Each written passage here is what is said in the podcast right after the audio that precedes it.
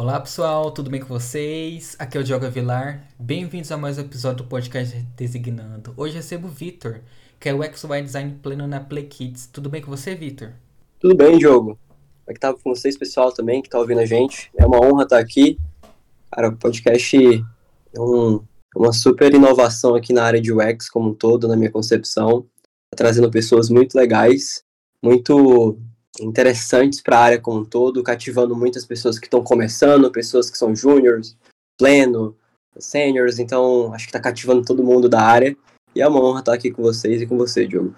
Eu que agradeço. Hoje você que é o protagonista, então a gente quer conhecer um pouquinho da sua história. E para a gente começar, né, me conta um pouquinho da sua carreira profissional. Como é que foi entrar para o mundo do digital? Boa, vamos lá. Então, para dar uma introduzida aqui, quem sou eu, né? O meu nome é Vitor Silva, eu tenho 20 anos, sou de Fortaleza, Ceará, é, noivo da Marília, minha, minha noiva que foi muito importante para esse início da minha carreira, uma mulher espetacular. E, cara, começar um pouco do começo, literalmente, né? Eu iniciei na área de UX de uma forma bem diferente dos outros, assim. Até escutando o podcast aqui, eu vi muitas formas de ingressar na área e uma que eu me sempre vejo que é muito comum é pessoas que vêm do design gráfico, por exemplo, depois vão para o UX, ou então pessoas que fazem migração diária e vai para o UX. Eu comecei em UX a partir do ensino médio. Só que eu comecei de uma forma diferente, meio, meio engraçada, meio diferente mesmo, assim. Aqui em Fortaleza, a gente, no Ceará como um todo, a gente tem, tem uma grande fama assim, nas escolas públicas delas terem uma, um, uma credibilidade em relação às escolas profissionalizantes. E aí no meu ensino médio, é, é sempre bem concorrida essas escolas e tudo mais. A partir do momento que eu saí do meu nono ano, eu fui para o ensino médio, eu queria estudar numa escola profissionalizante como essa. E aí, cara, eu escolhendo os cursos, eu sempre quis trabalhar com tecnologia, com gestão, com design. Eu acabei que eu fui para um curso nada a ver com isso. Eu fui para administração. Me lembro ao certo por quê. Acho que eu sempre gostei de gestão, esse tipo de coisa. Falei, cara, administração é bem geral, acho que vai me ajudar nisso eu comecei a ingressar na, na área técnica e administração. Esse ponto vai ser importante lá para frente. Dentro das escolas profissionalizantes aqui do estado, é, elas têm um engajamento muito grande para que os alunos engajem na, na no caminho científico é, pré-acadêmico, que é basicamente a gente desenvolver um projeto científico que nasce de uma feira de ciências de escola normal, e você começa a partir dessa feira se você tiver um bom desempenho e quiser engajar nesse caminho científico, você começa a trabalhar mais em cima do seu projeto e levar para feiras municipais, estaduais, nacionais e internacionais. E cara, assim que eu entrei na escola, eu fiquei sabendo disso, eu achei incrível. E eu falei, velho, é isso que eu vou fazer. Eu tô no curso de administração, que eu vi que não tinha muito de tecnologia, era gestão pura, aquela administração bem antiga e bem burocrática mas eu posso utilizar desse viés científico para trabalhar tecnologia, design, esse tipo de coisa. E eu e um amigo meu, o Luiz, amigo bem próximo, a gente começou a trabalhar em um projeto é, que basicamente a gente desenvolveu uma rede social com recursos pedagógicos para facilitar o processo de comunicação nas escolas do estado do Ceará e também facilitar o processo de ensino-aprendizagem dentro delas. Então estava começando aquele auge de Google Classroom, de Khan Academy, essas plataformas de estudo, assim, das escolas como um todo. E aí a gente viu uma oportunidade em cima disso e começou a engajar nosso projeto nisso. Então, lá naquele comecinho, eu começava a mexer com tecnologia, com, com telas, eu que fiz as telas da rede social, eu que comecei a fazer isso, mas sem saber o que era o X. Não fazia ideia do que era o X. E aí, continuando esse projeto, ele deu uma boa guinada. A gente conseguiu trabalhar bem ele, tanto no aspecto científico como de inovação. A gente foi terceiro lugar da maior feira do Nordeste aqui, que aconteceu no estado do Ceará. E aí ela nos deu credencial para a gente participar da maior feira de São Paulo, onde a gente ficou em segundo lugar. E essa feira que a gente ficou em terceiro lugar do Nordeste nos deu credenciamento para participar da maior feira de ciência e tecnologia da América Latina. E a gente conseguiu ficar em primeiro lugar com esse projeto. E aí, cara, isso deu uma visibilidade enorme pra gente. A gente depois a gente ficou em segundo lugar na maior feira brasileira de tecnologia. E a gente começou a engajar, engajar bastante esse projeto. E aí, cara, isso me fez, ao longo dos meus três anos de ensino médio, ver que de fato eu queria trabalhar com tecnologia.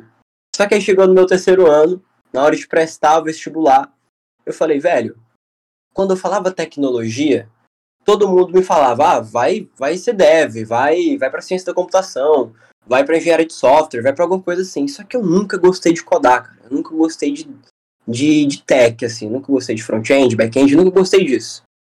E eu, velho, não é para mim isso. E ao mesmo tempo, eu comecei a pensar, velho, eu gosto muito de tecnologia, design e gestão. Onde é que eu posso encontrar tudo isso junto? Onde é que eu posso encontrar tudo isso e aplicar em um só lugar, em um só caminho? E aí foi que eu, depois de ter, como eu falei, né, eu era da escola profissionalizante, e sempre no final do seu terceiro ano você tem que entrar no estágio. Eu entrei no estágio em administração e eu vi que de fato a administração não era para mim. Só que aí tem um problema. Eu comecei a graduação em administração também. Eu passei na universidade estadual aqui em administração. E aí, depois de ter entrado, já estava no primeiro semestre estagiando em administração pela escola. Eu passei adiantado eu percebi que, cara, administração não é para mim. E aí foi que eu passei seis meses nesse estágio, foi um estágio meio complicado, era uma área que eu não gostava mesmo, que era pior ainda que o que eu via na escola, era DP, DP é complexo pra caramba. Eu não curto, tem muita gente que curte, mas eu não curtia nem um pouco. E aí, velho, eu comecei a, a falar, velho, vou sair desse estágio e vou procurar alguma outra coisa. E aí foi que eu comecei a procurar âmbitos relacionados ao UX. E por um acaso, por conta do projeto, a gente conseguiu colocar ele em uma incubadora de startups. Foi nesse terceiro ano do ensino médio que eu comecei a ver os primeiros conceitos de UX e percebi que, cara, o que eu fazia no nosso projeto da rede social era o UX, só que eu não sabia desde o início. E aí eu comecei a estudar um pouco mais sobre o UX. Dando um pouco mais, estudando um pouco mais, estudando um pouco mais. Eu comecei a ver, velho, isso é para mim, velho. Isso, isso, com certeza é incrível. É isso que eu quero para minha vida. Porque o UX, para quem é da área, sabe que reúne tanto os aspectos mais visuais do design, que aí no caso é a base de UI, reúne todos os aspectos estratégicos de gestão, que no caso vai ser o X Strategy, você vai ver tudo isso, processo de discover, processo de tomada de decisão, relacionamento com stakeholders, você vai ver tudo isso, uma coisa bem parecida com produto, e você também vai ver muita um relacionamento com tech. O X, o Y está diretamente ligado com tech. E aí, em cima disso, eu larguei o estágio, eu tava com seis meses depois do ensino médio, larguei o estágio, estava na faculdade e falei, velho, vou terminar a faculdade mesmo, porque eu posso utilizar isso lá na frente, em âmbitos de gestão, coordenação da área de UX, e vou engajar em UX. E aí foi que eu comecei a fazer o curso do Leandro Rezende, UX Unicórnio, e cara, o curso foi muito importante para mim. O meu, a minha equipe que eu consegui dentro do curso, o projeto que a gente desenvolveu foi muito legal. Então isso fez com que a gente desse uma, uma guinada no nosso projeto e entendesse que, cara, para todos nós da equipe, o X era o nosso caminho. E aí a gente, cara, curtiu muito o caminho, engajou muito. E a partir dos meus dois meses ali, que eu tinha, depois de ter largado o estágio, tava fazendo o curso com dois meses, eu comecei a aplicar para vaga. E aí, aplicando para vaga, cara, é aquele limbo. Até falo que, cara, o LinkedIn ele tem um limbo. A gente começa aplicando para vaga e recebendo nada. A gente não recebe nem não, a gente não recebe nada. Depois começa a vir os não, depois começa a vir os, é, as chamadas para entrevista, depois três, quatro entrevistas, depois processo seletivo de cinco, seis vagas. E aí foi até o meu terceiro mês ali de curso. Passou mais um mês. Eu com três meses ali de curso, eu consegui um estágio na área de design gráfico, cara.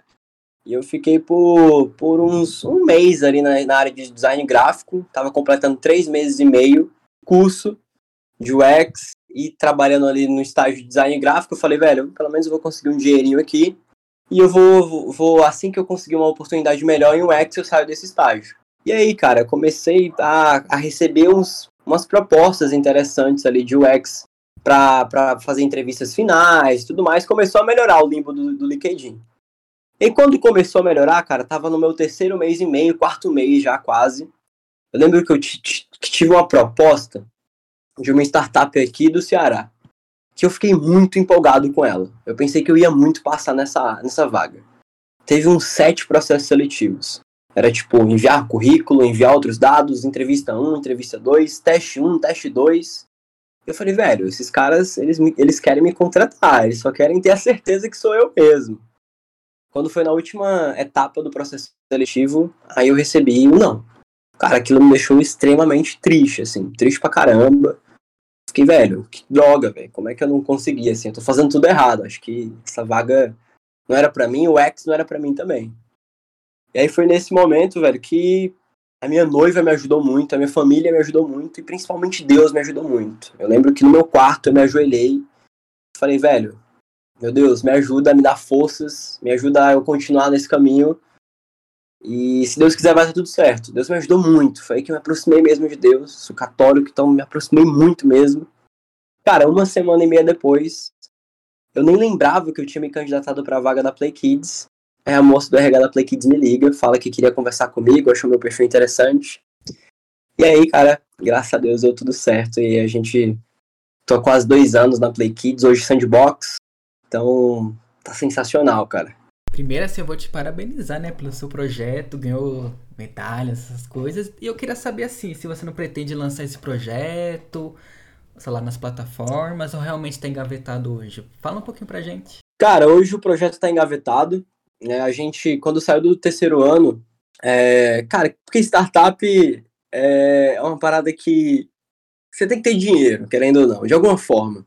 E a gente era muito novo, assim. A gente começou esse projeto com 15 anos, eu e meu amigo Luiz. E aí eu e o Luiz, a gente, cara, queria muito é, dar uma guinada nesse projeto de fato. Só que quando chegou o terceiro ano, velho, é, a gente começou a perceber que, que, é que não ditado, a água tava batendo no joelho. E aí a gente falou, cara, será que a gente continua no projeto? A gente até tentou continuar. Só que aí começa a chegar um ponto que, pra gente dar continuidade no projeto, a gente tem que ter números, a gente tem que ter caixa, a gente tem que ter um monte de coisa. E aí é o processo básico de startup. Tem que, tem que fazer amadurecer a parada. E a ideia era interessante, entrou em incubadora de startup tudo, tudo mais e tal. Só que aí a gente começou a ter que trabalhar, né? Antes era mais fácil na escola, porque na escola a gente estudava e investia no projeto. Projeto escola, projeto escola, projeto escola. Quando você sai, todo mundo sabe, né? Quando você sai da escola, cara, a vida adulta chega. E aí a vida adulta chegou. Começar a trabalhar, estudar, faculdade, família, noiva. É muita coisa ao mesmo tempo. E aí a gente, a gente decidiu engavetar o projeto. A gente foi muito longe com ele. É um orgulho, assim, pra gente. Tá aqui atrás as medalhas de mim. E serviu muito para mim, cara. Eu lembro como se fosse hoje. É, quando a moça do RH da empresa que eu tô hoje, a, a Sandbox, me ligou, ela falou que achou meu perfil super interessante, queria conversar comigo, só que acabou que processo seletivo era só duas vagas. Conversa com o RH, conversa com os diretores. E aí depois o sim ou não. Trocou. Eu conversei primeiro com os diretores, no caso as minhas líderes atuais, a Carol e a Raíssa. E conversando com elas, por causa que a moça do RH não podia no dia que eu conseguia. Aí ela trocou, não, faz o seguinte, conversa com os coordenadores primeiro, depois conversa comigo. E aí, eu conversei com elas. Eu lembro que eu falei basicamente a mesma história que eu tô falando para você.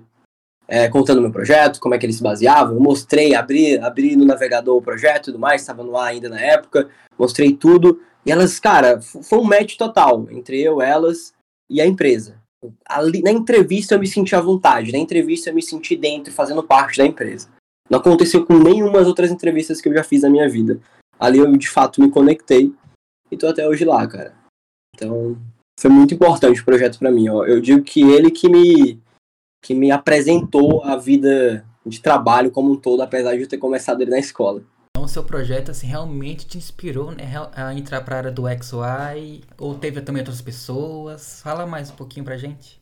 Cara, o meu projeto acho que foi o foi um empurrãozinho inicial, sabe? É, e quando eu comecei, foi muito legal a sensação de se deparar que, cara, então esse o X e o Y, quando, quem não conhece é uma palavra totalmente esquisita, diferente. Então esse UX e UI é o que eu fazia esse tempo todo. Só que aí você percebe que não era só o que você fazia, tem muito, tem milhões de coisas a mais. E aí você começa a perceber, vai estudando que, cara, o mundo de UX e UI é infinito. Tem milhões de coisas, milhões de áreas, sub-áreas, é gigante. E aí quando eu comecei a perceber que, cara, é um ambiente tão assim amplo, e que eu já estava começando a fazer aquilo sem saber, aquilo me incentivou muito. E aí eu comecei a caçar as referências do mercado. Minha principal referência é o meu mentor, o Leandro Rezende. Cara, foi um cara que, que eu lembro como se fosse hoje. Eu, na época eu, tava, eu não tava com grana. Eu tinha saído do meu estágio em administração. Eu não tinha entrado ainda no, design de, no, no estágio de design gráfico, foi só um mês e meio. Eu tava, tipo assim, além de ser estagiário, eu tava sem grana, assim. Estagiário não ganha muita grana. E o, e o curso do Leandro, é, assim que, que teve o lançamento do curso, eu queria fazer. E eu tinha só uma grana guardada. Eu lembro como se fosse hoje, cara. Eu cheguei na, na, no inbox do Instagram do Leandro.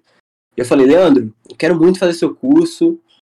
é, me incentivou muito fazer ele. Eu quero ingressar na área de UX e UI, quero crescer na área, mas eu não tenho dinheiro agora. Eu só tenho uma parte. Mas aí meu pai vai conseguir esse dinheiro próxima semana. Falei desse jeito.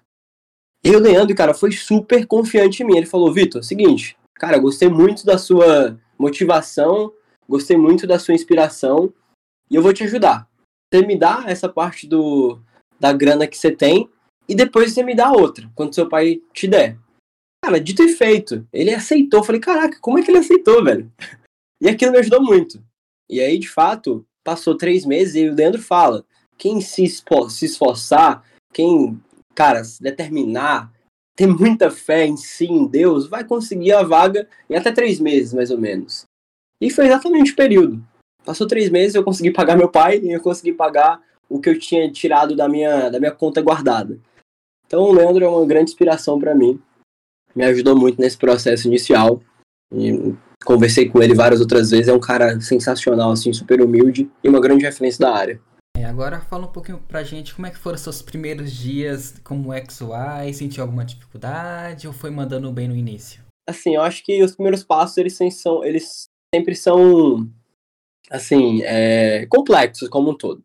É muito diferente você sozinho no Figma, fazendo um curso ou aprendendo por conta própria, porque não tem ninguém ali, né, é, esperando aquele resultado em si. É só você por você, é, não tem ninguém ali colocando expectativas naquilo. E quando eu entrei é, para Play Kids, até para dar um contexto, eu entrei ainda o produto era Grupo Play Kids, e a partir de, do ano passado, o Grupo Play Kids foi adquirido pelo Grupo Sandbox, que é um grupo britânico, que é o que eu represento hoje.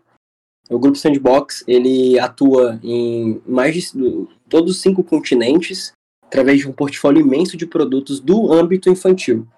Então a gente tem vários e vários produtos, e eu atuo em algum deles. Eu atuo no Clube Leiturinha, que é um clube de assinaturas de livros infantis.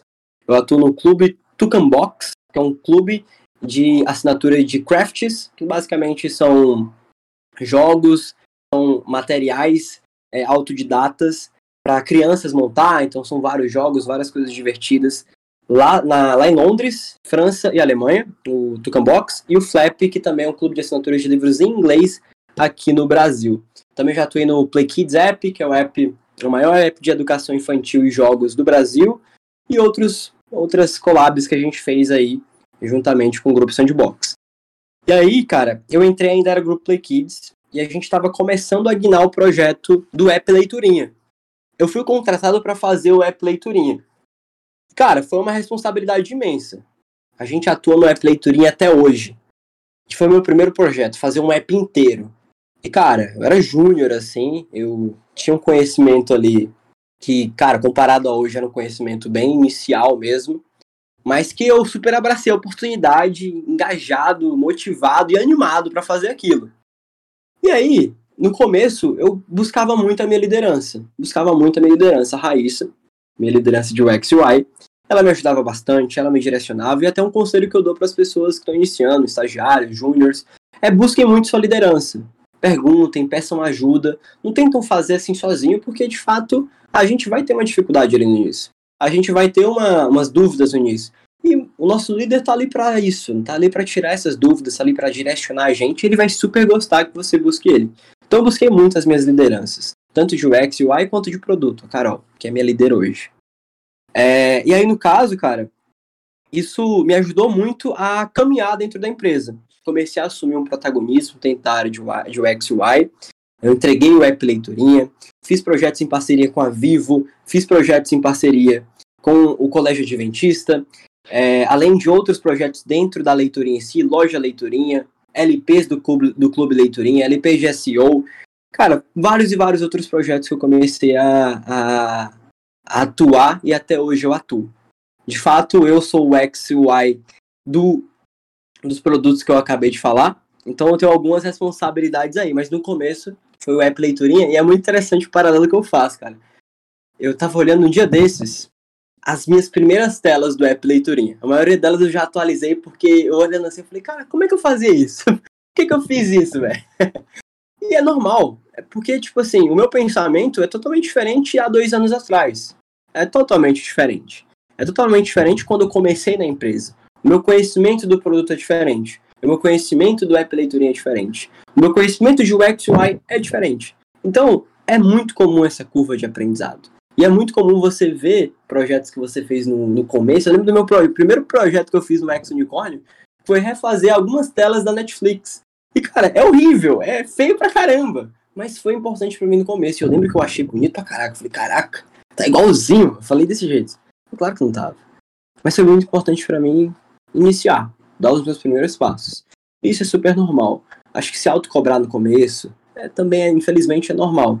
Mas não é necessário. A gente vai aprendendo aos poucos, a gente vai se desenvolvendo e tempo ao tempo. Acho que esse é o melhor direcional.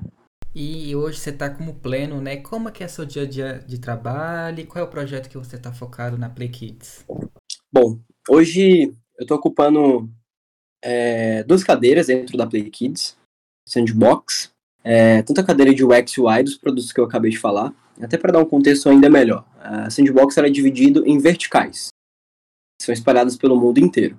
A nossa vertical é a vertical de Experience, que no caso são verticais relacionadas a produtos que geram experiências físicas e digitais, que aí são os clubes de assinatura que eu falei. Que no caso a gente envia livros, que é a parte física, e complementa esses livros que são enviados, jogos, tudo isso, com a parte digital. Dentro da Vertical Experience, eu ocupo a cadeira de UX UI de todos os produtos dessa vertical. Clube Leiturinha, Flap, Loja Leiturinha e Tucambox. Eu que estou ocupando essa cadeira. E aí, no caso, são diversos projetos que são muito variáveis de acordo com as demandas de sprint, por aí vai. Acho que o projeto que eu posso maior, mais destacar é o App Leiturinha. A principal referência de App Leiturinha dentro da empresa, até porque foi eu que desenvolvi ele no início. E até hoje eu cuido dele, todo o aspecto de UX UI. Então a parte de criação de novas estruturas, principalmente relacionadas a âmbitos um pouco mais estruturais, é comigo. Então, é basicamente essa primeira cadeira que eu ocupo. E eu também estou ocupando hoje a cadeira de Product Owner, de PO, é, na squad de aquisição da empresa. Então, da vertical, no caso, que é direcionada para o clube leiturinha. É basicamente isso. E, cara, meu dia a dia, ele é bem, ele é bem é, cheio de ações. Eu costumo dizer, cara, o dia tá cheio é porque tem coisas boas por vir. O dia é cheio de ações, eu, divido, eu, eu me divido bastante com todas as squads, com todos os produtos. Graças a Deus eu consigo ter uma boa gestão com toda, com toda a equipe, né? Isso muito por conta do direcional que eu tenho da minha liderança. Você pode até ouvir que, caraca, é muita coisa, assim. É, é, é bastante coisa. Mas aí, claro que a gente tem uma, uma dosagem para cada sprint, para cada squad e para cada produto. Não é, cara, uma semana me pedem para fazer um LP, um app, não sei o que, não sei o que, não sei o que. Não é, uma semana. Cara, o nosso foco hoje é reformular a biblioteca do App Leiturinha. Bora lá. A gente vai determinar duas sprints para fazer isso. Enquanto isso, a gente vai pausar um pouco ali, aqui e tal, a gente vai dosando. E em paralelo, eu sempre ocupo o cargo de PO dentro da squad de aquisição. Então eu faço essa multitarefas aí. Agora vamos uma pergunta polêmica. Você gosta mais da parte de UI, da parte de UX, ou também você gosta de trabalhar com os dois? Cara, eu gosto de trabalhar com os dois. Eu acho que os dois se complementam, assim. Eu acho que os dois se complementam muito, muito mesmo, mas claro que quando você vai começando a caminhar nas duas áreas, você vai ganhando uma preferida ali. Eu gosto bastante de fazer tela, eu gosto bastante de fazer interface, de fazer todo o processo, desde a ideação do, de, do projeto, vou chamar de projeto, até o processo de discover, o processo de prototipação e validação.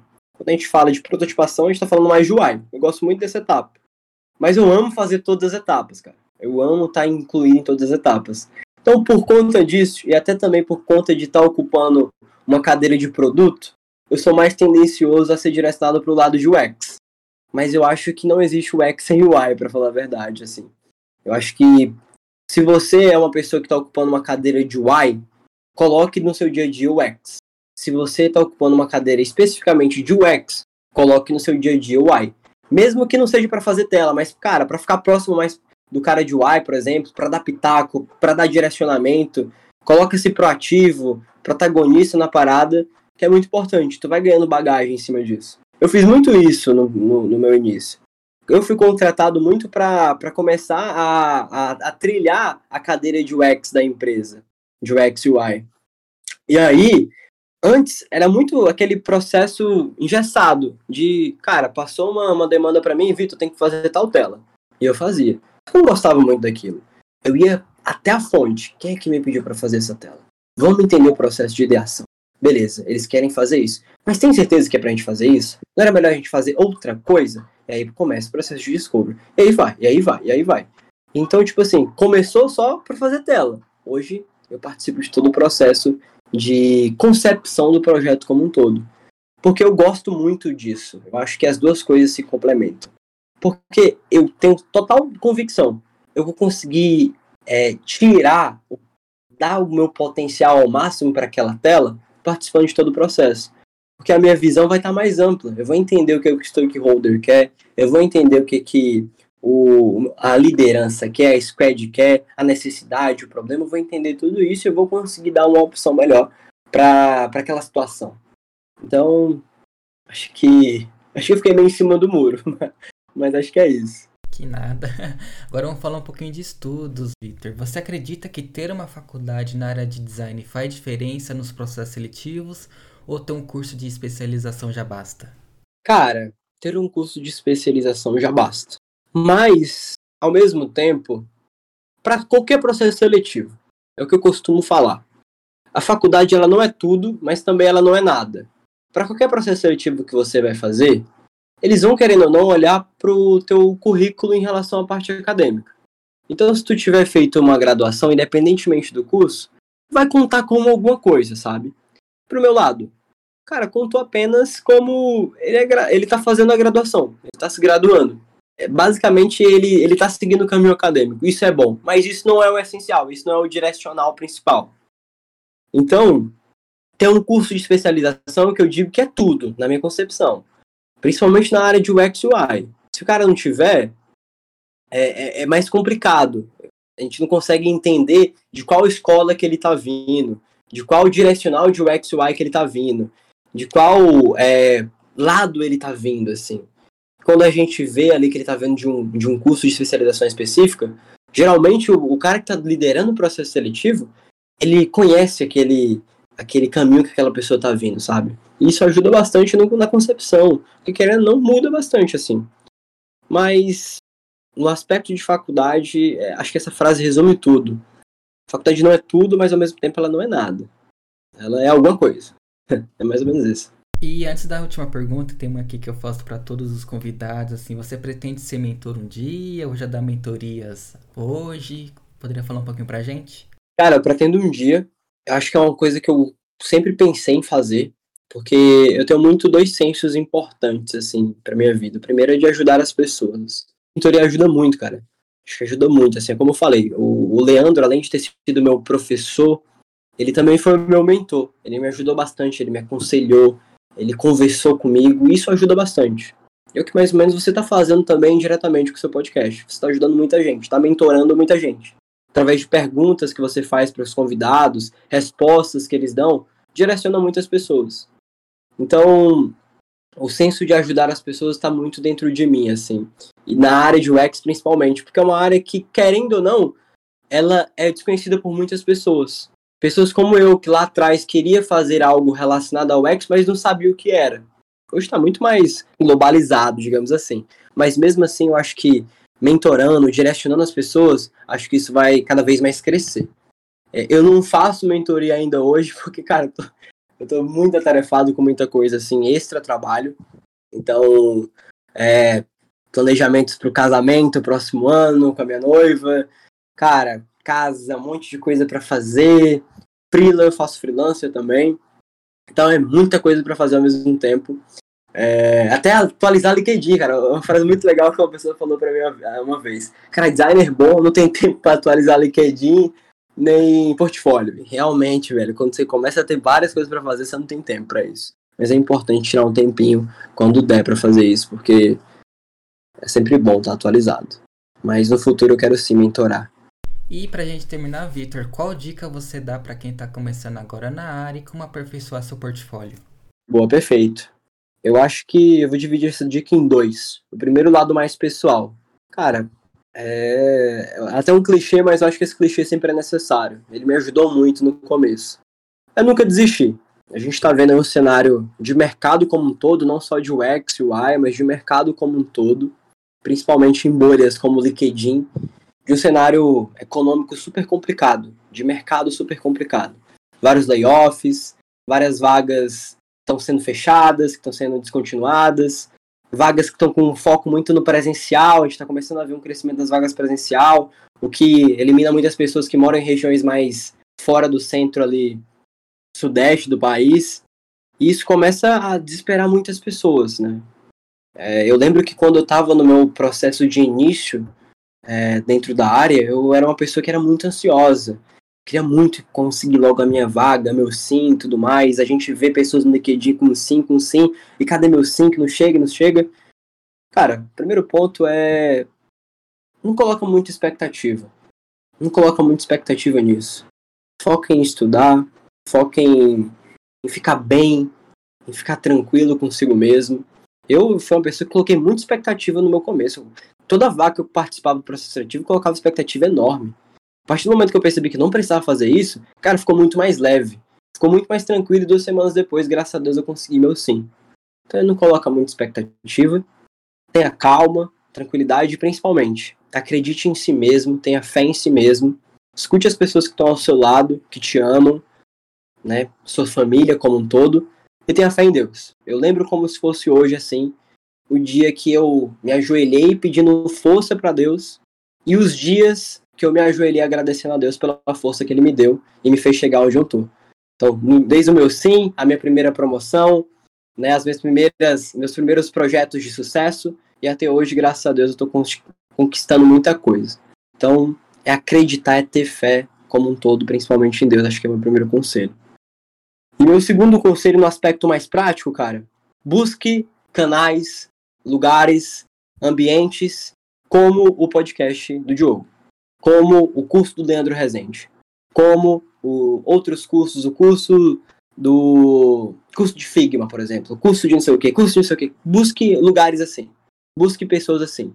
Cara, segue todas as pessoas da área e começa a perguntar, a questionar, a analisar, e aí você vai encontrar um direcional legal. Eu fiz isso, eu lembro como se fosse hoje. Eu peguei um caderno, anotei milhões de cursos de UX.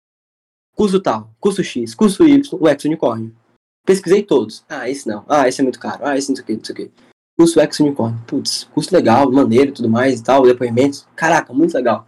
Comecei a perguntar às pessoas da área. Perguntar a pessoas como nós, assim, que já estamos dentro da área. Cara, esse curso vale a pena? Comecei a pesquisar no LinkedIn, o X Unicórnio, ex-alunos. Cara, valeu a pena esse curso? Foi legal? Te ajudou? Vai perguntando, vai perguntando, vai perguntando. E as pessoas vão te direcionar a gente tem uma grande sorte, a gente é muito abençoado com uma área extremamente unida. A área de UX é extremamente unida, extremamente companheira e ajuda muito as pessoas, principalmente que estão entrando. Então isso é muito legal. Aproveita disso, começa a, a caminhar nesse início, que eu tenho certeza que as pessoas vão te ajudar e tu vai encontrar o direcional, o curso, é, o material adequado a você. Então acho que é mais ou menos isso. O aspecto pessoal é fé, e o aspecto prático, busque referências. E esse foi o Vitor, senhoras e senhores. Assim, primeiramente, agradecer sua participação aqui na Designando, ouvir um pouquinho da sua trajetória profissional, pessoal, dos seus projetos, né, que você desenvolveu ao longo dos anos. E obrigado pelas dicas que você passou, é, as dicas para os júniores, para quem está migrando, e te desejar muito sucesso na sua carreira profissional. E você tá, assim, de parabéns por tudo que você conquistou e aqui tá de portas abertas para te receber novamente, para ouvir mais da sua trajetória, dos seus projetos e assim, meus parabéns por tudo que você alcançou até hoje. Cara, obrigado, Diogo, obrigado pelo convite, obrigado a todos que ouviram a gente até aqui. Acho que eu sou um, um grande, que nem a gente fala aqui no Ceará, um faladeiro, falo pra caramba. Então, obrigado por todo mundo que ouviu a gente, esse papo foi super interessante. E Diogo, cara, continua, cara. Teu projeto é incrível eu queria muito ter tido a oportunidade de ter um podcast que nem o seu na, na época que eu estava começando, porque sem dúvidas eu teria muitas referências de pessoas que vocês trazem para cá. Então, cara, continua que você está você tá inovando na nossa área. Eu que agradeço e vocês, né, que eu convido, são os protagonistas, então se sintam especiais, assim, que vocês estão ajudando bastante a comunidade, assim, a comunidade tem que se unir, né, os designers, designers ajudam os designers. Não importa se é sênior, se é pleno, se é júnior, voluntariado. Eu acredito que o podcast, assim, tá abraçando a comunidade e vocês, assim, estão acrescentando bastante no crescimento do pessoal que tá migrando, do júnior, então, sim, fico muito feliz que você tenha gostado, que você tenha colocado um pouquinho, né, dessa trajetória aqui para quem está nos ouvindo, para se inspirar um pouquinho em você, né? Então, parabéns por tudo, Vitor. Fechou. Obrigado, Diogo. Obrigado, pessoal, e boa noite a todos. E, pessoal, vou deixar o LinkedIn do Vitor na descrição. Peguem dicas. Quem sabe, né, Vitor? Você não. A pessoa pegando dicas, mentorias, não sai um mentor hoje, né? O pontapé inicial, né? Vai aqui. É, pode ser que, pode ser que o pessoal adiante as coisas, né? Agradecer novamente e o pessoal vai gostar muito do, das suas dicas, dos projetos também. Quem quiser conversar com ele, né, sobre o seu projeto que você fez lá no início da sua carreira, acho que o pessoal vai gostar também de conhecer um pouquinho mais, né? Pode ficar à vontade, tá, pessoal? Quem quiser me chamar para conversar, para ter dicas direcionais, tanto na área de UX como na vida como um todo, tô totalmente de portas abertas aí para conversar com todo mundo que quiser tomar um cafezinho virtual. Então, e até presencial quem for aqui de Fortaleza, Ceará. Então, fiquem à vontade que Estou à disposição. E esse foi o episódio de hoje, pessoal. Espero que vocês tenham gostado. E até o próximo, hein? Valeu!